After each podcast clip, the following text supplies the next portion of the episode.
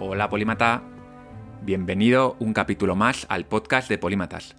Mi nombre es Val Muñoz y hoy os voy a hablar sobre un tema muy práctico que seguro que os va a interesar y que seguro que vais a poder poner en práctica hoy mismo. ¿Es posible hacer que alguien cambie sus creencias? ¿Es posible influir en alguien para que modifique su punto de vista sobre un tema? Bueno, así a primera vista seguramente por vuestra propia experiencia sabréis que es realmente complicado. De hecho, yo nunca he visto a un político, por ejemplo, cambiar de opinión y también es bastante poco habitual ver a los propios científicos cambiar de opinión sobre un tema. Sobre todo cuando han dedicado buena parte de su carrera a un punto de vista y en un momento dado pues les toca cambiar de opinión. La ciencia, en concreto la psicología, nos ha dado algunas herramientas que podemos utilizar para influir en las personas. Que nadie me malinterprete, no se trata de manipular a la gente. De hecho, intentar manipular a la gente nos puede salir realmente mal. ¿Qué vamos a hacer en este capítulo? Bueno, pues básicamente vamos a repasar qué evidencias científicas hay en relación al cambio de opinión, al cambio de creencia, y luego vamos a hablar de algunos aspectos prácticos que podemos poner en, en marcha. Así que, como este es un tema muy de polímatas, que es la influencia como gran fuerza que mueve el mundo, permanecer atentos porque vamos a empezar.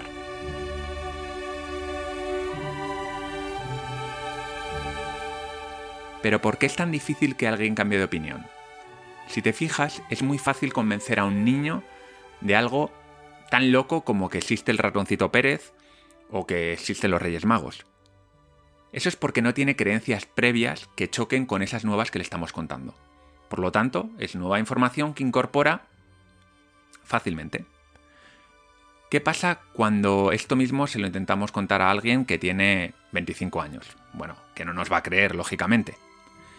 Este es uno de los motivos por los que muchas empresas prefieren contratar a chavales de 23 años antes que a profesionales de 50, porque a muchas empresas les gusta, les interesa, les viene bien poder moldear a las personas que entran a trabajar a la empresa que esas nuevas personas se adapten a la cultura, se adapten a la forma de trabajar.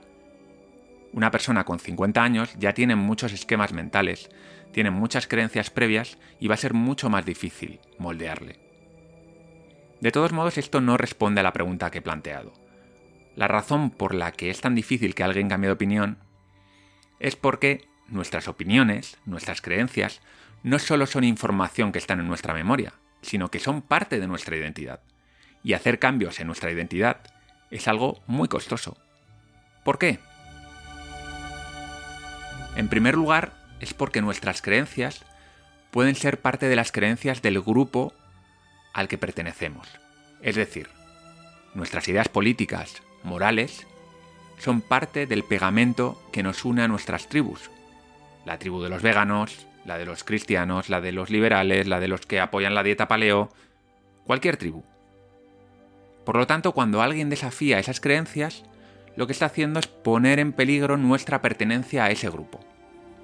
Como dice el reputado psicólogo Steven Pinker, lo adaptativo durante la historia de la humanidad ha sido ser fieles a las creencias del grupo, ya que quien no lo era podía quedarse fuera de él. Y en esa época, quedarse fuera de él, ya sabéis lo que significaba, morir. Por lo tanto, no estamos cableados, nuestros cerebros no están cableados para buscar la verdad sino para buscar la conformidad de nuestra tribu. Todo lo que digamos que se salga un poco de lo que es adecuado en nuestra tribu, malo. Esto por supuesto es una generalización. Siempre ha habido ovejas descarriadas. Siempre ha habido gente que ha antepuesto la verdad sobre la lealtad del grupo. Pero sabemos que no es lo habitual. La tribu no tolera las ovejas descarriadas. Una tribu que se siente traicionada por uno de sus miembros porque éste ha cambiado de opinión sobre algo, sobre algún tema arraigado en la identidad del grupo, va a cargar duramente contra él. Pensad en algunos ejemplos. Un vegano declarado, youtuber, que en un momento dado decide que ya deja de ser vegano y que se vuelve carnívoro de nuevo, u omnívoro, mejor dicho. ¿Qué va a ocurrir en la comunidad de la tribu de los veganos? Bueno, que normalmente le van a poner a parir. ¿Qué pasa, por ejemplo, con una persona de ideología comunista que según se va haciendo mayor se vuelve más liberal, más de derechas, más liberal, lo que sea. Abraza otra ideología. Bueno, pues lógicamente todos los de su tribu antigua le van a poner a parir, incluso mucho más que a la gente que siempre ha sido liberal. Bueno, ya no me quiero imaginar, no conozco ningún caso de un madridista que se haga del Barça. Pues lógicamente le van a poner a parir. Por este motivo, alguien que está rodeado de su tribu va a ser mucho más reticente a cuestionar sus creencias que cuando está solo. Por ejemplo, un feminista declarado podría ver los vídeos de la psicóloga Roxana Kramer, que es una psicóloga que hace una crítica bastante rigurosa sobre el feminismo radical, pero, podría, pero seguramente va a ver estos vídeos escondido, para que no les vean los de su tribu. Al verlos en soledad, va, a ser mucho más reticente, bueno, va a estar mucho más, em, va a estar mucho más abierto a cuestionarse sus ideas. Al no saberlo nadie más, no va a parecer un traidor. Por eso, uno de los caminos más habituales para cambiar de opinión es cuando de repente damos con un libro o con un vídeo que llega a nosotros y que cuestiona nuestras creencias y que podemos consumir en soledad, sin que nadie de nuestra tribu lo sepa. Bueno, esto parece que explica muy bien por qué nos cuesta cambiar de ideas relacionadas con la identidad de nuestra tribu. Pero ¿qué pasa con aquellas ideas que no tienen nada que ver con nuestra tribu? Por ejemplo, ¿por qué me resisto a cambiar mis opiniones sobre los médicos o sobre la forma en que deben cocerse los macarrones? Cambiar de opinión ante alguien es confesar que antes estábamos equivocados. Y eso es algo que es doloroso. De alguna manera nos sentimos inferiores al otro cuando aceptamos que él tenía razón y que nosotros estábamos equivocados. Además, abrazar una idea que sustituya a una antigua supone también un esfuerzo cognitivo importante. A nuestro cerebro le, le cuesta mucho hacer eso. En psicología, cuando nos encontramos ante dos ideas, la mía, por ejemplo, y la del otro, que están compitiendo por un lugar en nuestras creencias, le llamamos disonancia cognitiva. Cuestionarnos una creencia nos genera esa disonancia cognitiva, lo que a su vez se ha demostrado que nos lleva a un estado de lucha o huida. El estado de lucha o huida es aquel que tenemos cuando nos sentimos amenazados. Es decir, cuando alguien nos lleva a la contraria en una conversación, aunque sea sobre un tema trivial, estamos entrando muchas veces en un estado de lucha o huida. Algo similar a cómo estaríamos si alguien nos intenta atracar por la calle, lógicamente con otro nivel de intensidad.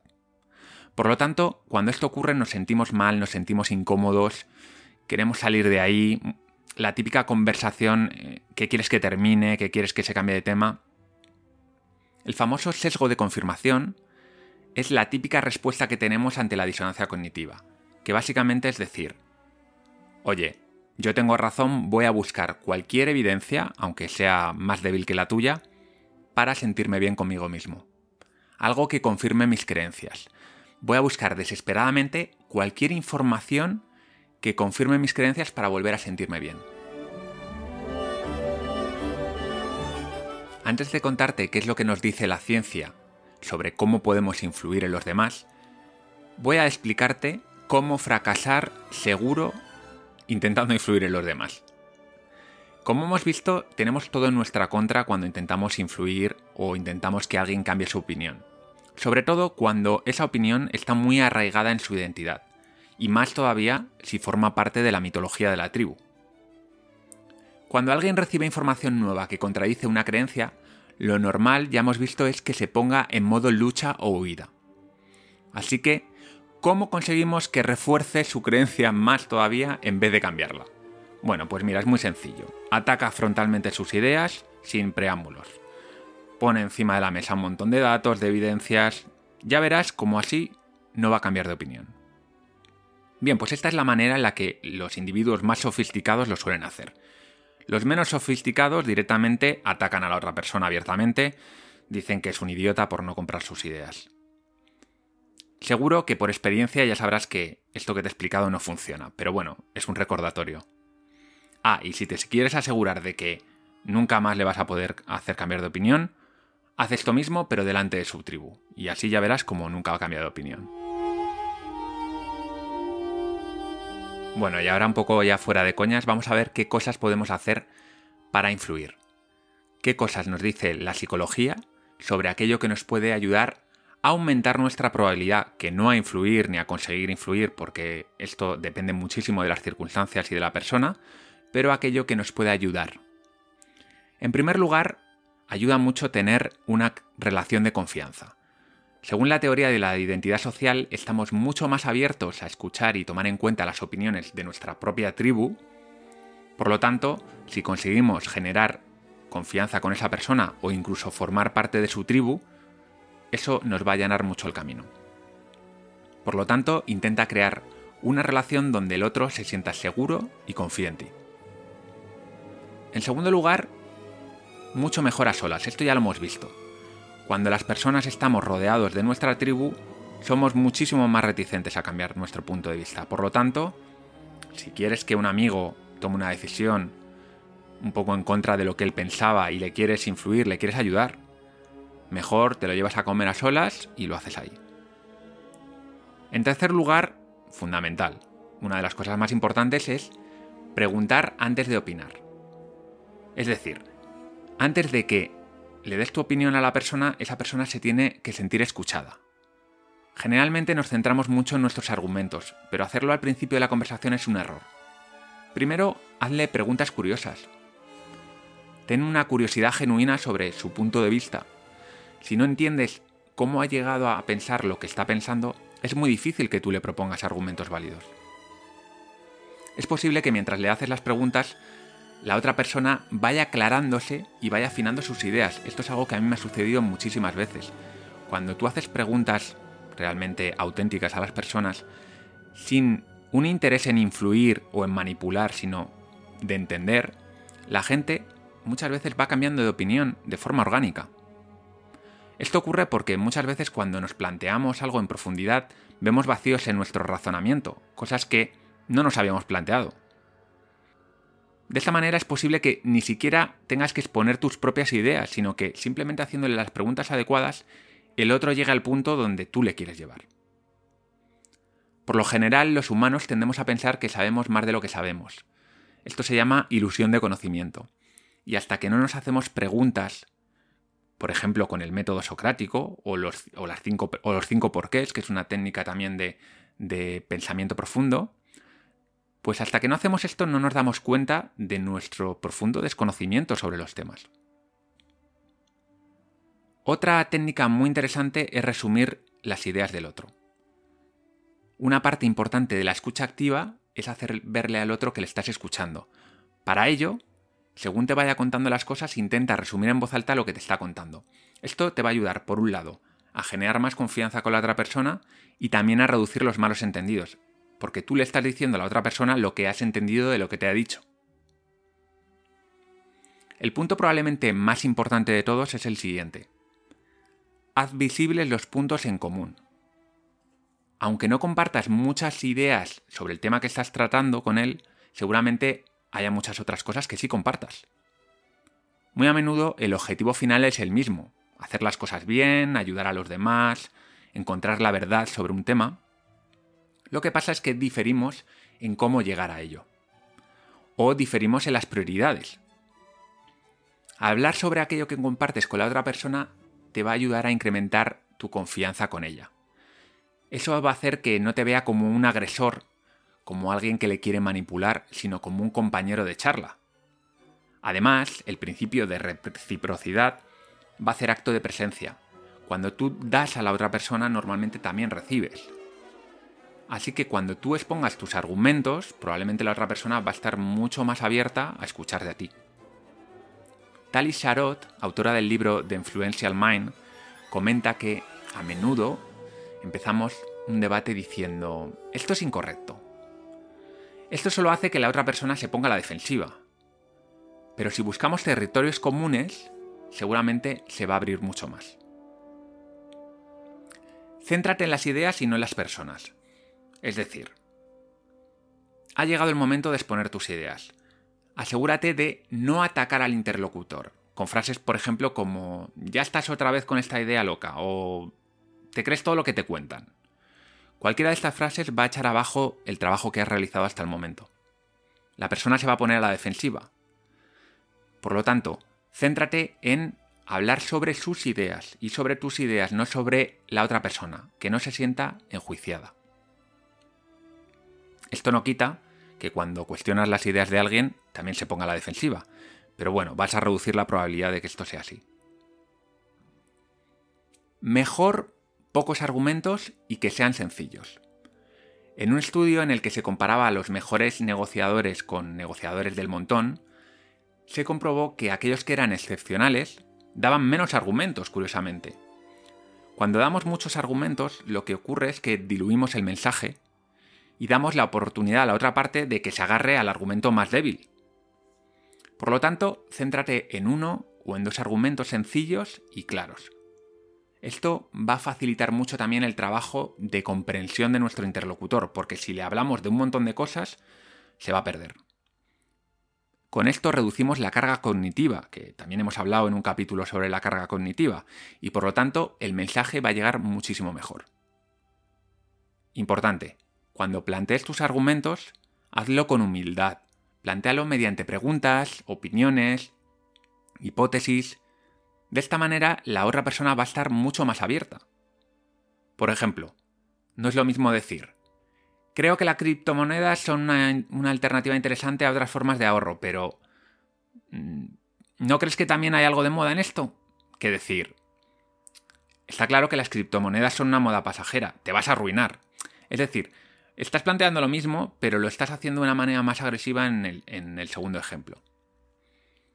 La vehemencia a veces puede ser vista como seguridad en uno mismo y en tus propias ideas, pero generalmente eh, produce rechazo en la otra persona y hace que el interlocutor se cierre en banda ante, ante tus ideas. Otra cosa fundamental es enfrentarte a la hostilidad con tranquilidad. Si hemos hecho algo malo simplemente la otra persona se toma la cuestión de forma personal, que esto puede ocurrir, hay que dar un paso atrás, es decir, no hay que seguir insistiendo. Una opción es dejar la conversación para otro momento. La otra opción es, ante la hostilidad, tranquilidad.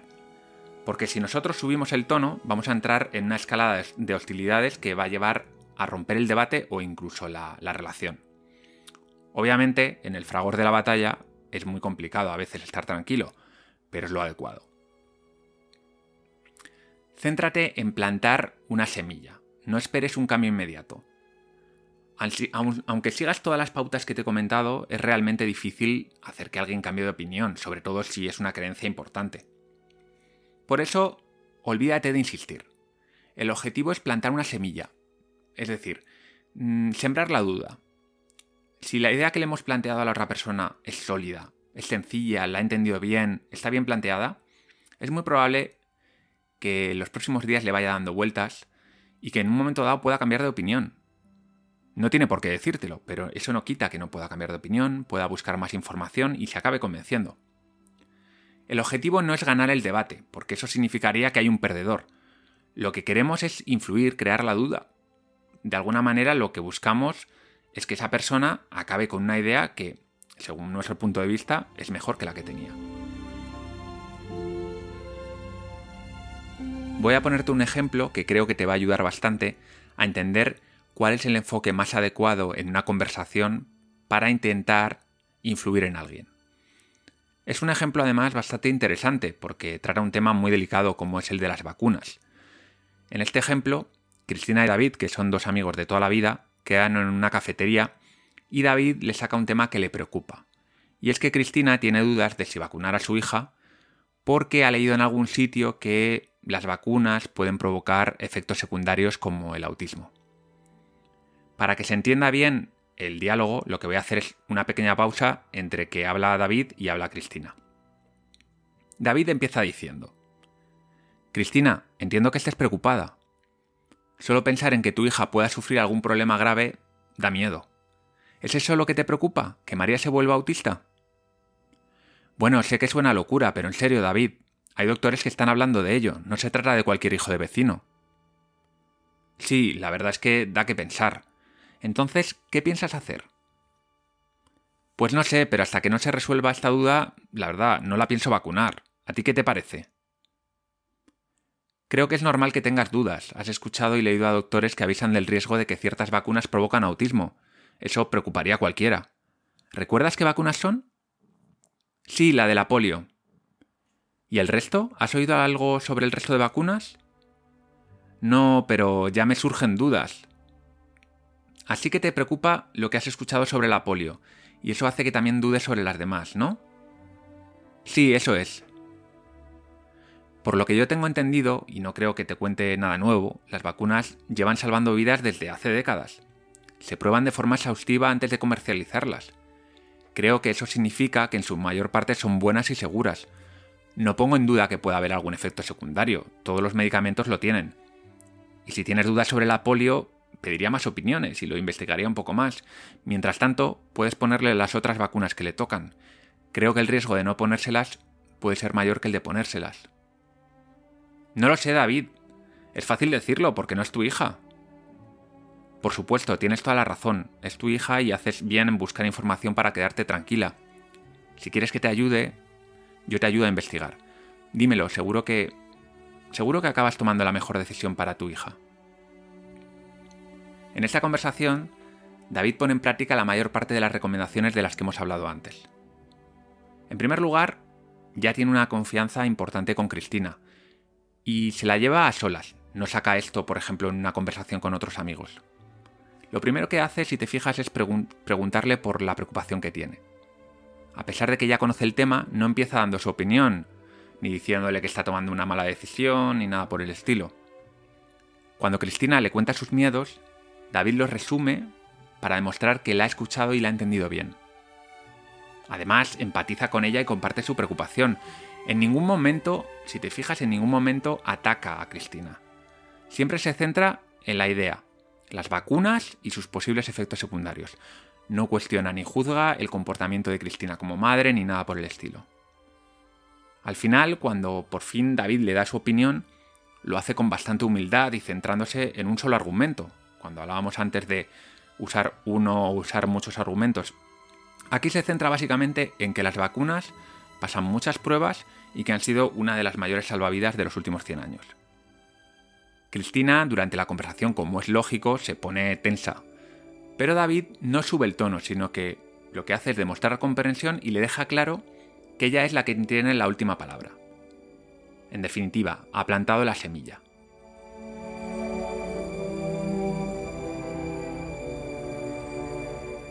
Vamos con las conclusiones finales. La estrategia típica que solemos utilizar para que los demás cambien de opinión suele ser inútil. Los expertos lo saben, los negociadores lo saben y los psicólogos lo saben. Lo que pasa es que no ha calado mucho en, el resto de los mortales, en nosotros. Y por eso una y otra vez nos pegamos de bruces con la realidad, que es que no somos, no somos capaces de influir en los demás. Es algo realmente difícil de hacer, eso no hay duda, pero la psicología nos ha dado algunas pistas. En primer lugar, tenemos que tener en cuenta que es muy difícil hacer cambiar de opinión cuando la opinión está muy arraigada en la identidad de la persona y sobre todo cuando está muy arraigada en su identidad grupal. Pero podemos hacer cosas. ¿Qué podemos hacer? En primer lugar, no intentes convencer al otro de tus ideas. Escúchale de verdad, muéstrate curioso, busca puntos de encuentro y solo entonces haz preguntas que siembren la duda en su postura. Evita en todo momento la confrontación y cuando encuentres la oportunidad, pon el foco en un argumento, en dos argumentos, no más. No diluyas tu mensaje. De esta manera, aumentarás mucho tus probabilidades de influir.